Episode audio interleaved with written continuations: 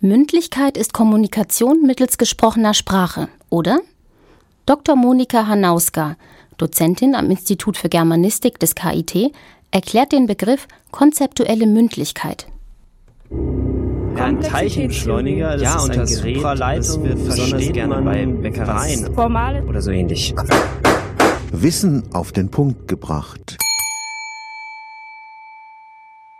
Ich möchte den Begriff konzeptuelle Mündlichkeit erklären. Das ist ein Begriff, der aus der Oralitätsterrarität-Forschung stammt. Es geht darum, dass Mündlichkeit nicht zwangsläufig mit der gesprochenen Sprache zusammenhängen muss, sondern durchaus auch in äh, geschriebenen Texten vorkommen kann.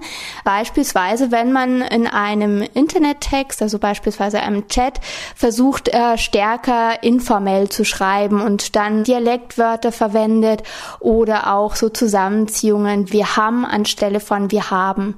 Das ist die sogenannte konzeptuelle Mündlichkeit. Das heißt also, man unterscheidet zwischen der Intention, die mit einer Äußerung verbunden wird und der tatsächlichen Umsetzung einer Äußerung. Und die Intention ist eben, ob man konzeptuell stärker im Bereich der informellen, der Nähesprache sein möchte oder ob man konzeptuell stärker im Bereich der formalen, also Distanzsprache bleiben möchte.